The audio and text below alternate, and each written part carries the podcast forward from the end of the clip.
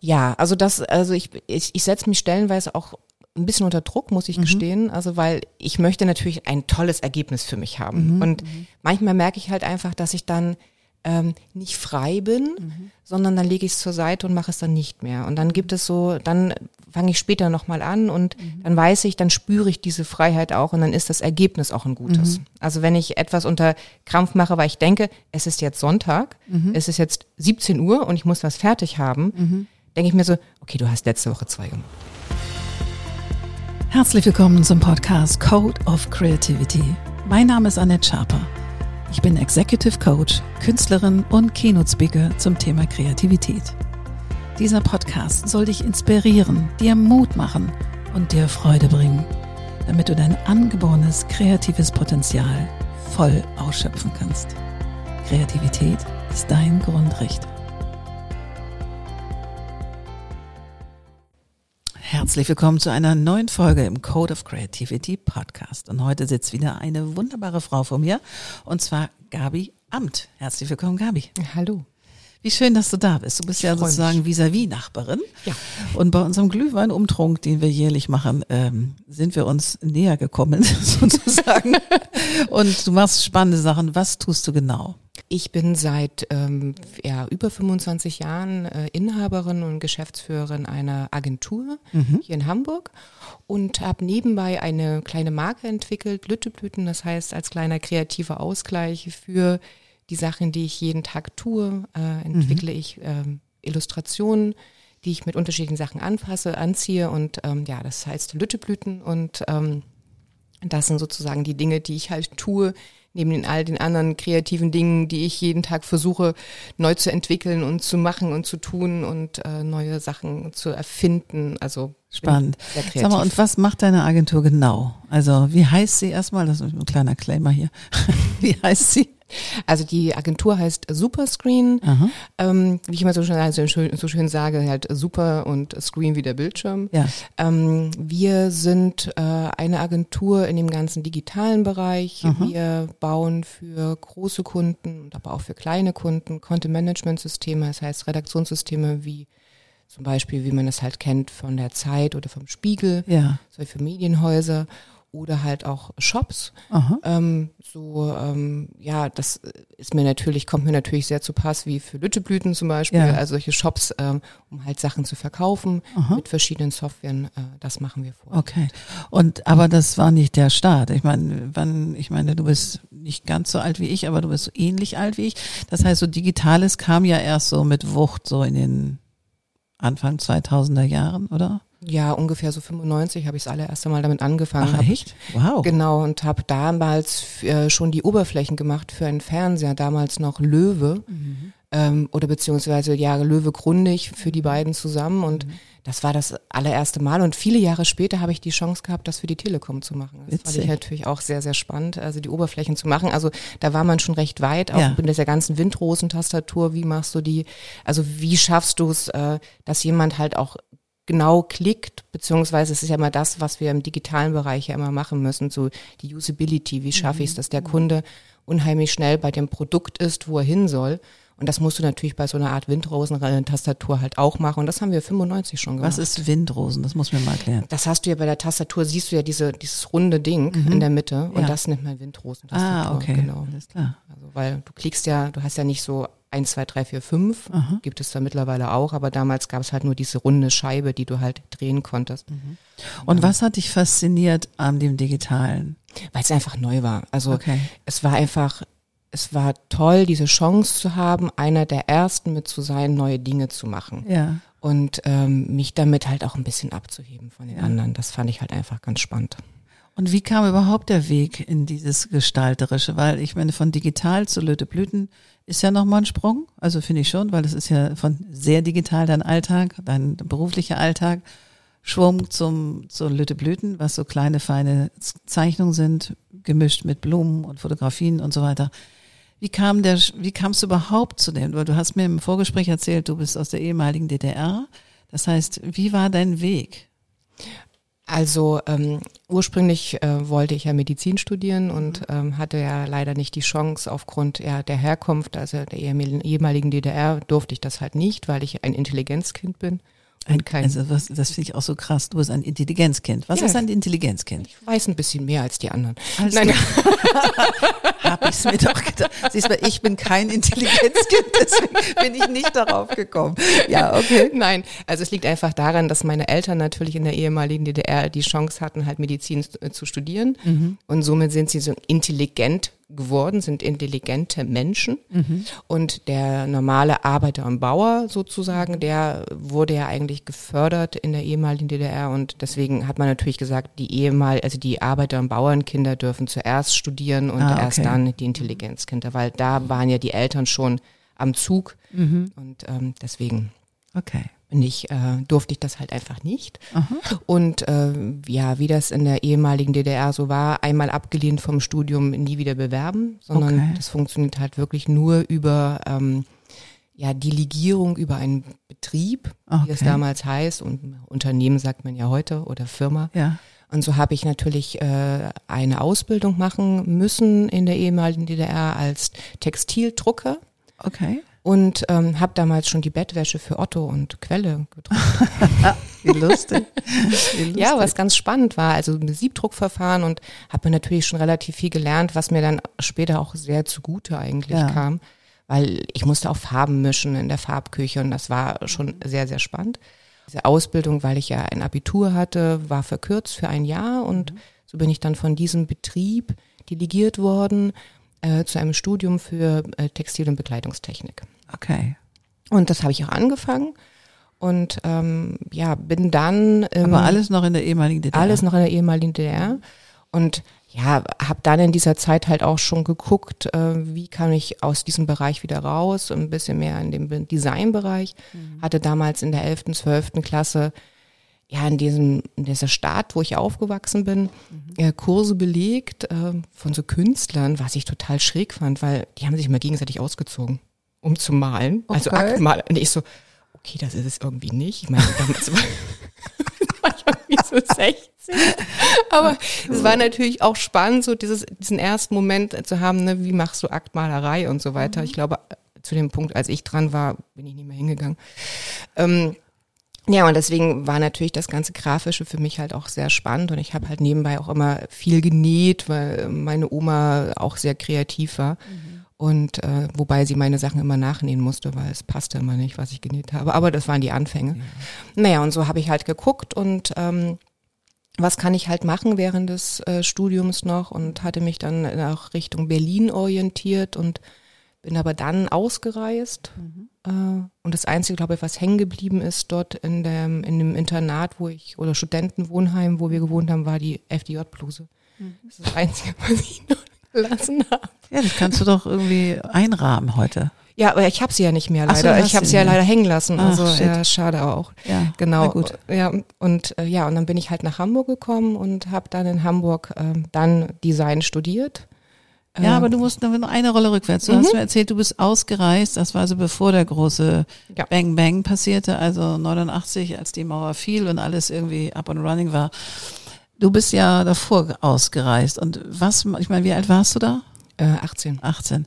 Mit 18 ist man ja Auch auch. 19 war ich schon. Ja fast, gut, aber so. egal, man ist ja noch klein. Ne? Mhm. Also 18, 19 ist ja noch kein Alter, wo man sagt, hey, ich wandere jetzt mal kurz aus. Und gefühlt war das ja wie Auswandern, auch wenn das alles schon ein bisschen so im Schwange war, dass da was, eine Veränderung stattfindet. Aber keiner wusste ja genau, ob es wirklich stattfindet. Also Mhm. Das haben, wie hast du dich gefühlt, als du dann im Zug saßt und quasi staatenlos warst? Weil du warst nicht mehr Bürgerin der DDR, Mhm. warst aber noch nicht, noch nicht in der Bundesrepublik angekommen. Wie war, wie war das Gefühl? Naja, ähm, also es ist ja so, dass äh, meine Mama äh, hier in Hamburg geblieben ist. Sie hatte Mhm. vorher, ähm, wir haben das vorher abgesprochen und sie ist halt im äh, Rahmen eines Besuches hier geblieben. Mhm. Und ich habe dann in dieser Zeit die ganze Abwicklung gemacht Mhm. mit meiner Oma zusammen. Mhm. Das, äh, wir haben äh, alles beim Zoll eingereicht äh, und äh, musste Liste aufführen. Das heißt, jedes einzelne Buch, jedes einzelne Blatt, was du mitnehmen wolltest, musstest du halt auflisten. Und ähm, ja, dann habe ich innerhalb von vier Wochen äh, die Ausreise bekommen und saß dann, musste ich dann aber das Land innerhalb von 24 Stunden verlassen. Den Zettel habe ich auch noch, diesen Identifikationsbescheinigung mit dem Stempel drauf. Und dann saßt du im Zug und bist losgefahren und dann kamen die Kontrolleure und äh, alle gaben ihren Pass her und ich halt nur diesen blauen Zettel. Und das war schon, ich dachte so, komisches Gefühl. Also sehr, sehr komisch. Ich wusste natürlich, dass meine Mama hier in Hamburg auf mich wartet. Das war, glaube ich, ganz gut. Und ich wusste auch, dass mein Freund hier wartet. Der ist nämlich auch vorher ausgereist. Okay. Der ist über die äh, Prager Botschaft damals nach Landshut und von Landshut nach. Hamburg. Und das war die Liebe meines Lebens. Also ich habe ihn, kannte ihn vorher sechs Wochen, klar. Also Na klar, das, aber äh, derzeit ist das so. Genau, fand ich auch. In dem Alter war das okay. Genau. Und ähm, deswegen war das natürlich ein gewisses Ankommen, aber dieser Moment, dieser, dieses Kontrollierens, dieses nicht irgendwo dazugehören, war schon, Ja, stelle ich mir interessant vor. Also vor allen Dingen auch bewegend vor. Ja, du bist ja auch erst 19. Das ist halt, ne, du verlässt halt, du hast halt nichts mehr. Das steht nur noch drin, wie du heißt, wann bist du geboren und wo bist du geboren. Ja, Und mehr ist nicht übrig geblieben. ja, witzig. Außer eine Witzig. Urkunde, Ja, die ich für damalige Verhältnisse sehr teuer fand. okay. die ich Okay. bekommen habe, bezahlen musste, damit ich entlassen werde aus der Staatsbürgerschaft. Krass, damit ich entlassen werde aus der Staatsbürgerschaft. Das finde ich auch irgendwie crazy shit. Ja, was ich wirklich interessant finde, dass du dann so deinen Weg hier in Hamburg gefunden hast und ähm, dann, also ich finde es enorm progressiv zu sagen, so ich gehe jetzt in die, obwohl du hättest ja noch Medizin studieren können, oder? Mhm. Eigentlich hätte es ja Mhm. noch gegangen. Mit 19 ist man ja noch nicht zu alt dafür. War Ja. aber nicht mehr drin. Also Ich glaube, ich habe mich damals nicht getraut. getraut, warum nicht? Du hast doch aus dem Intelligenzhaushalt. Ja, Ein aber ich, Intelligenzkind. genau.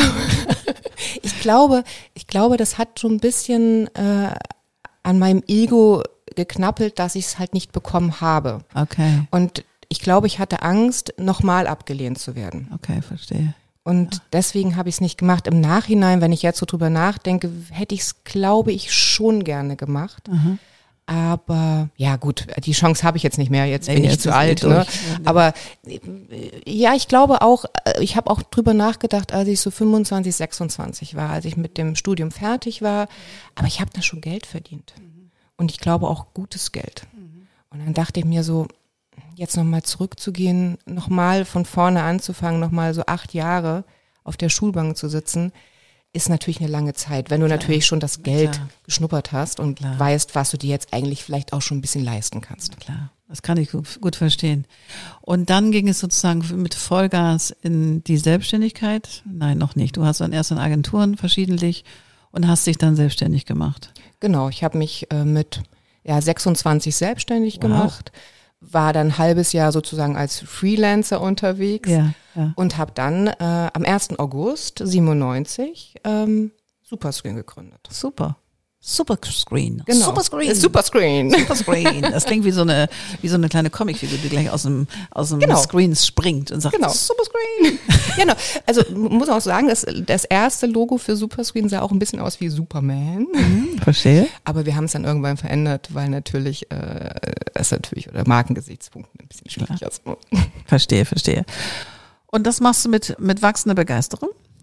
Ja, also es hat natürlich immer Höhen und Tiefen. Das weiß man aufgrund der Wirtschaft. Wir hatten, äh, wir hatten eine Phase, wo da saß ich da und dachte mir, okay, ich höre mit 40 auf und werde nie wieder arbeiten, weil das läuft alles so gut.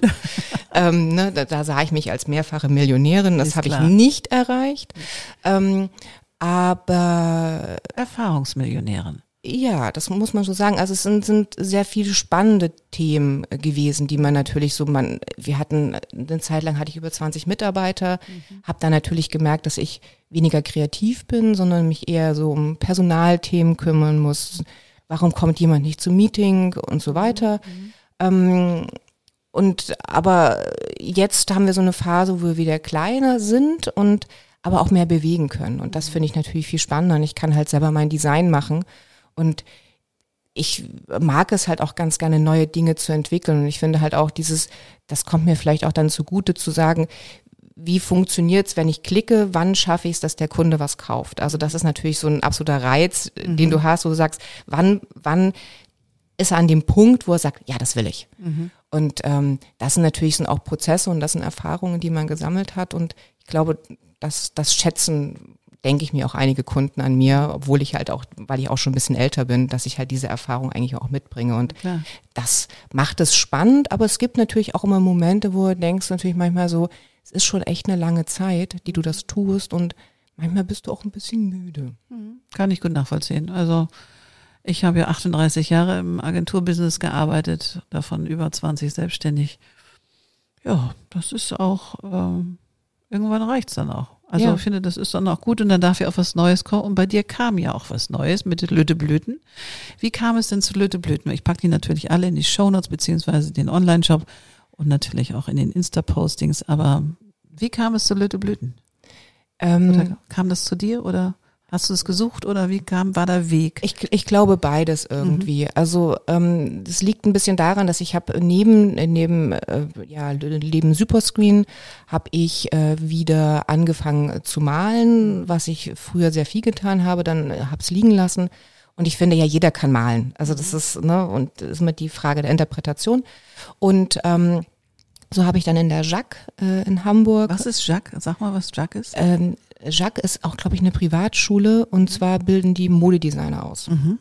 Sitzen in Lerchenfeld, mhm. ganz süße kleine Schule, machen auch immer irgendwie ähm, ja, Modenschauen mhm. jedes Jahr. Und ähm, dort war eine ganz tolle Dozentin, äh, Andrea Hopf, glaube ich, genau.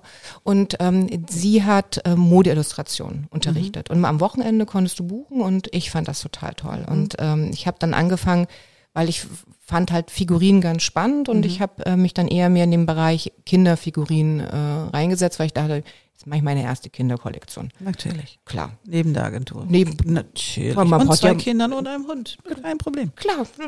Man muss ja mal Frau gucken. schafft alles. naja, dann äh, ja, habe ich es dann doch wieder liegen lassen, weil natürlich viele andere Themen in dem, in dem Leben dann passieren. Mhm. Und, ähm, und diese Figurinen habe ich aber mitgenommen in den Urlaub. Ich glaube, es war 2016, mhm. sind wir mit meiner Mutter nach Holland gefahren ähm, und dem Hund und meinen Kindern. Und ähm, Wetter war nicht toll. Manchmal ist es ja in Holland so. Dann sind wir rumgestreunert und haben halt Blumen gesammelt und ich habe die auf die Figurinen draufgelegt, mhm. die ich mitgenommen hatte. Und so, und da war ja auch damals so, viele haben ja schon Instagram gemacht. Ich hatte da echt so ein bisschen so, so, brauche ich das? Will ich das? Mhm. Und dann sagte meine große Tochter, komm Mama, poste das mal. Das lief ganz gut. Mhm. Und da dachte ich mir, okay, super, jetzt mache ich weiter. Mhm. Und so sind ja die ersten entstanden und das ist auch mal so lustig, weil äh, wenn, na, das sind mittlerweile habe ich ja weit über 400 Motive gemalt die ersten sind immer mit dabei noch. Weil wenn ich auf der Messe bin, dann die Leute kommen und sich die Sachen angucken, dann äh, stehen sie meistens vor diesen und sagen, das ist ja was komplett anderes noch. Meinst du, ja, das sind die ersten.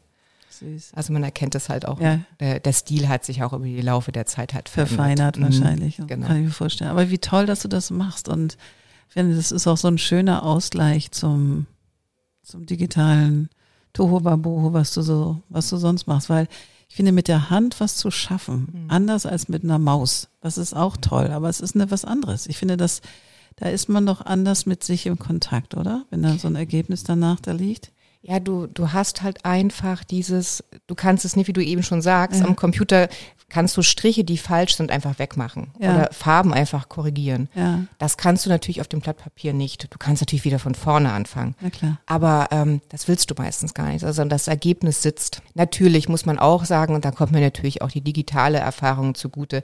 Natürlich werden die auch fotografiert und sie werden natürlich auch digital nochmal äh, gezogen, ja. Also weil sowas kannst du natürlich nicht drucken, was du da äh, produzierst. Aber trotzdem muss es sitzen auf dem Blatt Papier. Mhm. Und äh, es ist für meine Kinder auch oder auch für Freunde, die mit mir unterwegs sind, echt manchmal ein bisschen schwierig, weil ich überall stehen bleibe. Mhm. In jedem Blumenladen die Blume nehme, sie umdrehe, oh, das könnte was werden und dieses und jenes. Mhm. Ja, okay, komm. Also und ich auch zu Hause wirklich echt ein Sammelsurium habe von unterschiedlichen Dingen, die ich gefunden habe, vom Badesalz. Äh, Lustig bis ja, äh, was habe ich letztens äh, ja irgendwelche irgendwelche Pongpongs, die ich gefunden habe oder unterschiedliche Wollen, also ganz viele Materialien, die da sind. Ja. Ja, ich mal daraus immer irgendwas dann mache. Und wie, wie kann ich mir das vorstellen? Ich meine, du arbeitest 9 to 5 in der Agentur oder wie lange auch immer dann kommst du nach Hause. Ich meine, du hast noch zwei Kinder, einen Haushalt und einen Hund und ich keine Ahnung, also wahrscheinlich noch ein paar andere Sachen. Wie, wie managst du das? Wann, wann setzt du dich dahin? Wann findest du die Zeit dafür? Ich habe keine Freunde mehr. nee, ist klar. Sie hat keine Freunde. So sieht sie aus. Äh, ja, okay. Aber Nein. wann machst du das? Am Wochenende oder? Ich mache es am Wochenende. Also ich habe ja die die äh, Kollektion heißt Sonntagsmädchen und äh, eigentlich deswegen, weil ich es jeden Sonntag gemacht habe. Okay. Weil es ist so, nur du stehst morgens auf, du frühstückst und dann setze ich mich halt hin, zwei bis drei Stunden ja. und mache halt was für mich. Und das ist wirklich so meine Zeit. Das ja. ist so mein, ne, meine Zeit für mich, wo mich auch keiner stören darf. Das weiß aber auch jeder. Mhm. Wie schön. Und wie finden deine Kinder das? Lütte Blüten? Ja, toll. Also eine Zeit lang äh, also je, je größer es wurde, jetzt helfen sie halt auch mit, auch ja. mit Sachen zu verpacken und so weiter Aha. und stehen natürlich auch voller Stolz dann da, wenn ich sie halt verkaufe und ähm, ja, sind da schon sehr stolz drauf und ich probiere natürlich auch viele Dinge an den jungen Damen aus, ob es T-Shirts sind oder irgendwelche Kissen oder wie auch immer, Stoffe, wenn ich die drucke. Ja. Dann. Also, liebe Gabi, ich muss sagen, ich bin bewegt von, von unserem Gespräch, vor allen Dingen von dem Vorgespräch auch, was du mir so, weil wir haben so ein paralleles Leben und doch so anders. Also wirklich so ein Ost-West-Leben. Also ich meine, ich bin hier groß geworden, du bist auf der anderen Seite groß geworden. Und wir sind jetzt zwar nicht gleich alt, aber es sind trotzdem so ähnliche Lebenswege dann auch mit Agenturen und so weiter und so weiter. Und ich finde es bewundernswert, wie du diesen Weg gegangen bist und, und auch mit allen Auf und Abs, die wir natürlich auch in parallelen Agenturen, von denen wir vorhin gesprochen haben, die wir jetzt nicht erwähnen werden, ähm, weil die es die immer noch gibt, ähm, wieder so das Leben und Sein einer jungen Designerin war. Das finde ich schon wirklich wirklich faszinierend, dass das so ähnlich ist und äh, und mich bewegt das, weil Du bist so eine richtige Macherin, ne? Du bist am Start und machst Blüten und ich habe dich neulich auch auf der in der Hafen City bei diesem Markt erlebt oder an diesem was, wie war das? Wir hatten eine Ausstellung oder? Also ich betreue ja mit der Agentur und da mhm. deswegen bin ich da auch in dem Marktplatz äh, betreue ich äh, den Marktplatz der Manufakturen. Mhm. Das Schön. ist ein Projekt, das ist, ist ganz toll. Das ist auch ein Kunde, wie alle anderen Kunden, die ich da habe eigentlich als Superscreen, die unheimlich lange da sind. Mhm. Also diesen Betreuung, Kunden betreue ich seit über 15 Jahren mittlerweile. Mhm. Die haben vor hm, zwei Jahren dieses Projekt angefangen zu bauen. Mhm. haben mich dann gefragt, ob ich eine Agentur weiß, die sie dir im Marketingbereich unterstützen können. Und ich so, äh, ich? Hallo? It's me. Genau. Und dann war das einfach ganz schön, haben wir halt ähm, die, die äh, Unterlagen fertig gemacht, es war ein Pitch. Mhm und haben es präsentiert und ich habe in diesem Pitch, die, sie mögen, sie kennen meine Figuren halt auch und habe in diesem Pitch halt auch die Figuren mit integriert und mhm. gesagt, für jedes einzelne Gewerk kann man sozusagen ein Kunstwerk schaffen. Ich habe es gar nicht so gesehen, dass dass, dass es meine Figuren sind, mhm. sondern dass man sagt, was weiß ich, man geht in, in eine in die Kunsthochschule und sagt so, du Student machst dieses, du machst dieses und so weiter. Mhm. Es fanden dieses Konzept fanden sie ganz spannend, ja, und wir haben den Auftrag bekommen Cool. Die, äh, die Studenten haben es nicht bekommen, sondern ich habe es dann bekommen als Lütteblüten. Deswegen mhm. sind natürlich auch die Figuren draußen an dem Schaufenster dran. Ah, okay. Und sie sind Werbeträger des Ganzen. Und es war auch ganz spannend, weil ich natürlich da nicht mit Blüten gearbeitet habe, sondern mit Materialien. Das ja. heißt mit Holz, mit Metall, mit mit Federn, mit ganz vielen Dingen, die natürlich so Manufakturisten äh, mit sich bringen. Und, und, ist das dann anders, wenn du diese Figuren malst? Weil du hast ja sonst sonntags, ähm, als Sonntagskind sozusagen deine, deine Sachen völlig frei gemacht, ohne Purpose, also schon mhm. Purpose, aber nur für dich erstmal. Ist das was anderes, wenn du dann plötzlich so einen Auftrag annimmst als Lütteblüten? Ja, ist es. Ja, also es setzt mich schon mehr unter Druck. Mhm nimmt mir auch so ein bisschen dieses, äh, ich kann rumexperimentieren, weil ich mhm. weiß, es muss sitzen. Mhm. Weil natürlich weißt du ja auch, als, als Agentur hast du natürlich ein Budget dahinter, wo mhm. du denkst, so, ne, das muss ja irgendwo im Rahmen bleiben. Mhm. Aber sie haben mir so viele Freiheiten gelassen, dass sich das eigentlich ganz einfach war dann. Und mhm. ich habe ja dann, haben sie mich gefragt, ob ich für den, für den Kinderbereich die Kinderfiguren noch mache. Also wir haben ja so ein, so ein Kinderspiel. Mhm. Und dann sind diese Figuren als Tapete gedruckt worden. Und ist das, das war, das war natürlich ganz toll, weil da war ich dann komplett, weil ich wusste, wie der Anspruch ist. Ja, ja. Und dass man mir da in dem Feld vertraut, mich ganz einfach dann diese Figuren zu machen. Und das ist einfach, es ist so schön, da reinzugehen und diese Figuren zu sehen. Ja. Also das ist so. Wie toll. Ja, also jedes Mal so Gänsehaut. Und ähm, deswegen bin ich natürlich auch an dem Marktplatz gewesen und habe auch die Chance gehabt, dann mit dem Marktplatz zusammen halt diese Fläche dann äh, zu bespielen für den Markt und ähm, war ganz toll, weil diese Erfahrung hatte ich bisher noch nie. Ich habe die Karten oder meine Figuren bisher nur auf den Messen verkauft für Händler Mhm. aber nie so für, für Privatpersonen. Also Privat, klar, klar, online, aber da kriegst du ja nicht das Feedback. Da steht ja keiner da und sagt so, oh danke, sondern ähm, das war das allererste Mal und das war toll. Das glaube ich. Ich bin, ich bin Montag nach Hause und dachte mir so, okay, geht das jetzt weiter so? Ja, ja. Und äh, dann hatte ich am äh, Donnerstag einen Termin beim Kunden und habe das erstmal angebracht und gesagt, also bisher bin ich nur gelobt worden. Und Das erwarte ich jetzt hier auch. Wie lustig ist das denn? Aber das ist spannend, dass du das sagst, weil meine Mutter ähm, ist ja schon eine Weile tot, aber die war Kalligrafin und sie hat auch mal so, so Karten gemacht und ist immer auch auf so Messen gegangen oder auf so Weihnachtsausstellungen von Lindner und so weiter ne, in Hamburg. Der Kontakt und das Feedback mit den Kunden, das hat die getragen über, ich meine, die hat seit über 30 Jahren hat sie das gemacht. Äh, Mehr als 30 Jahre hat sie Kalligrafie gemacht und selbst als sie eigentlich schon ein bisschen mickerte und auch so ein bisschen kränker wurde, hatte sie noch vier Wochen vor ihrem Tod, muss ich dir mal vorstellen, in der Osterausstellung in Winsen in so einem in so einem wunderschönen Fachwerkding, also aber wirklich drei Tage Hardcore-Messe, ne, so richtig Alarm. Und sie 82, ihre Freundin 78, zusammen haben die das da gerockt.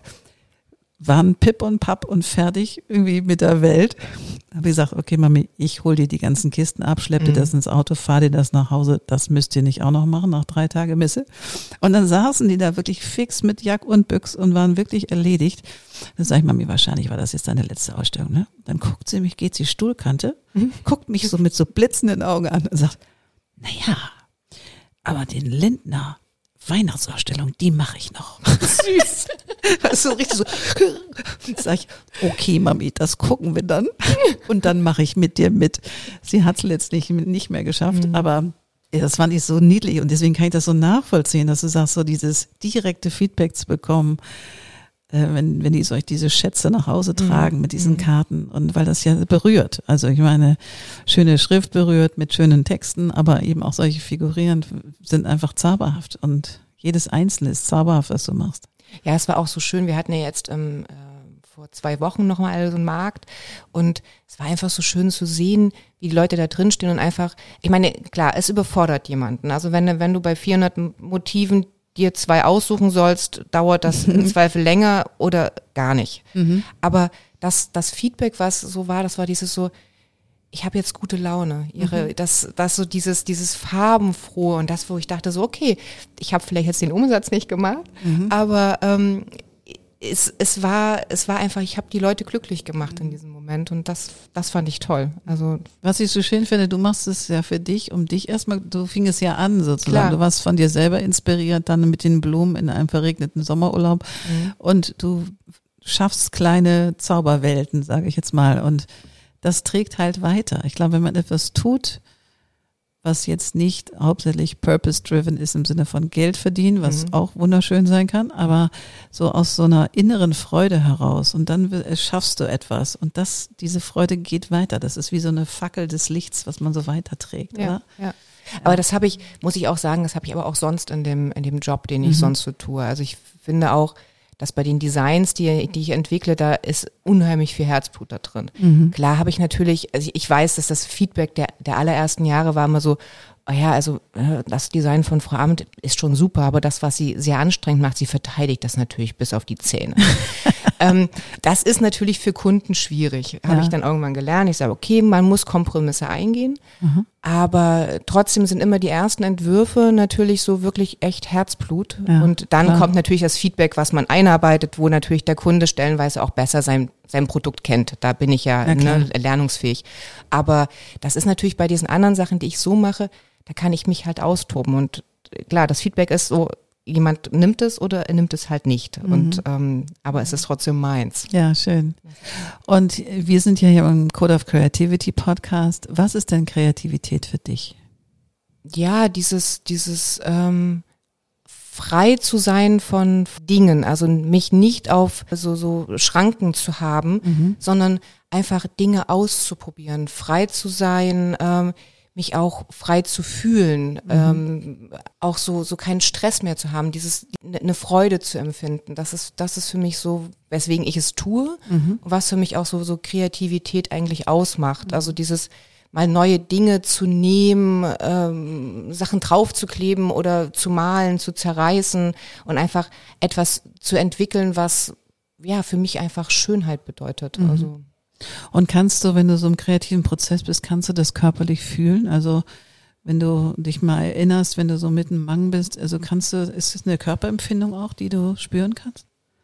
ja, also das, also ich, ich, ich setze mich stellenweise auch ein bisschen unter Druck, muss ich gestehen. Also weil ich möchte natürlich ein tolles Ergebnis für mich haben. Und manchmal merke ich halt einfach, dass ich dann ähm, nicht frei bin, sondern dann lege ich es zur Seite und mache es dann nicht mehr. Und dann gibt es so, dann fange ich später nochmal an und dann weiß ich, dann spüre ich diese Freiheit auch und dann ist das Ergebnis auch ein gutes. Also wenn ich etwas unter Krampf mache, weil ich denke, es ist jetzt Sonntag, es ist jetzt 17 Uhr und ich muss was fertig haben, denke ich mir so, okay, du hast letzte Woche zwei gemacht. Genau. Nimmst du die? Sei gnädig, bitte.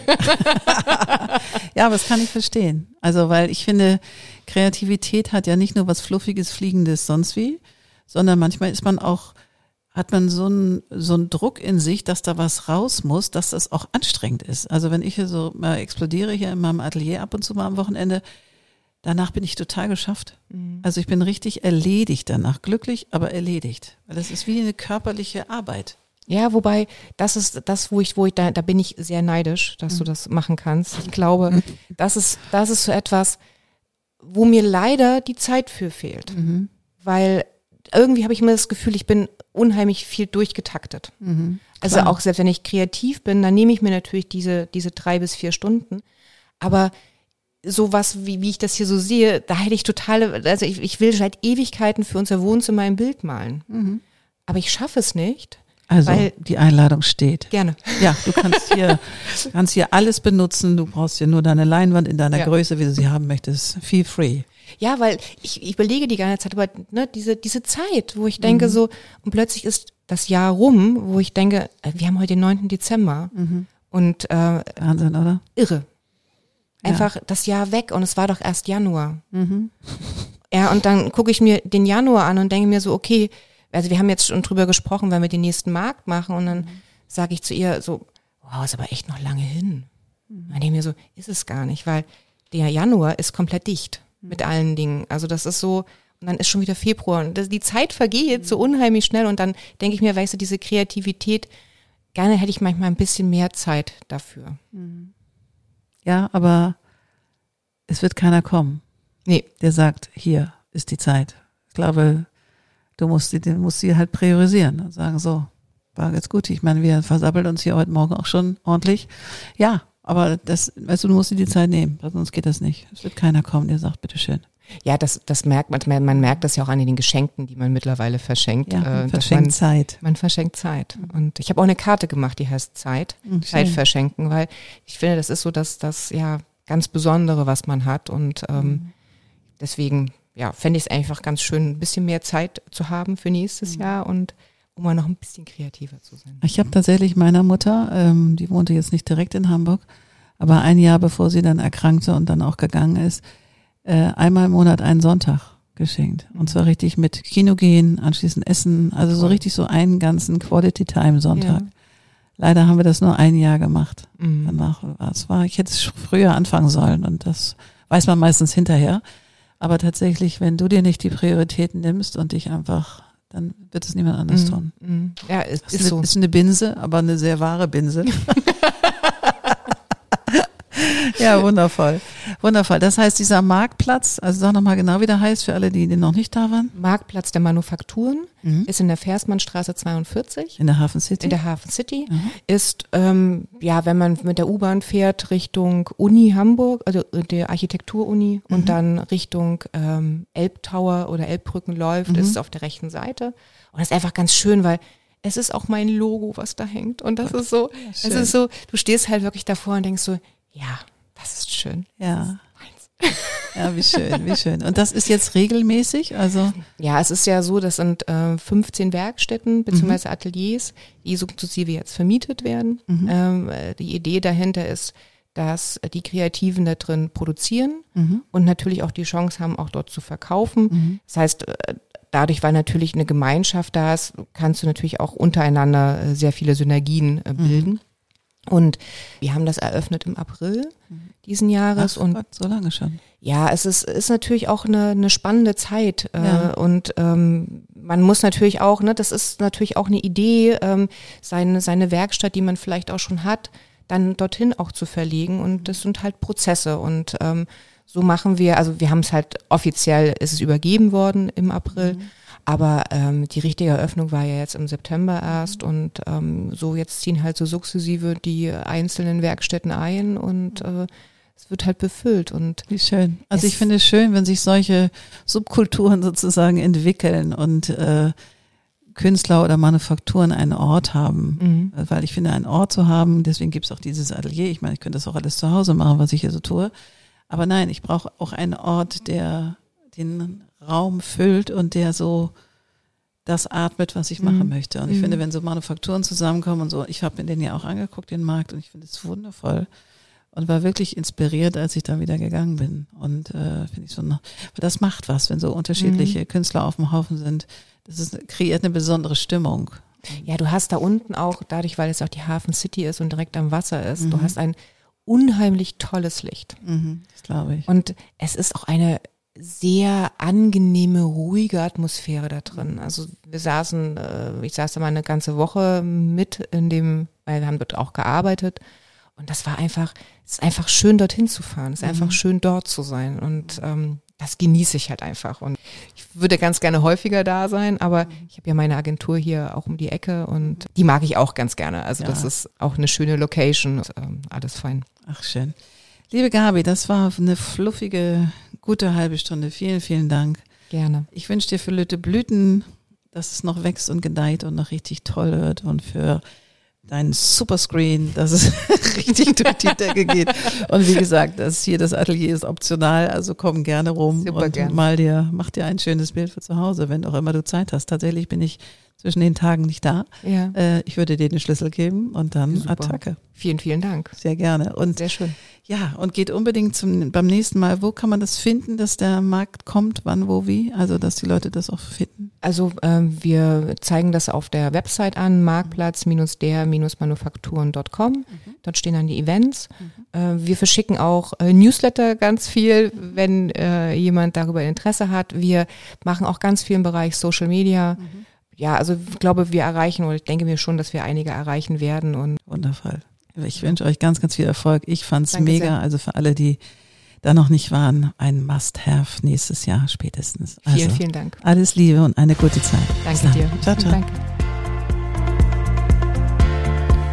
Wunderbar, das war wieder eine neue Folge vom Code of Creativity Podcast. Sehr gerne würde ich auch mit dir in Kontakt treten, wie deine Kreativität ist und wie ich dich auf deinem Weg unterstützen kann. Meine E-Mail findest du in den Show Notes oder du schreibst mir eine Nachricht auf Instagram annette-sharper-coc. Bis bald.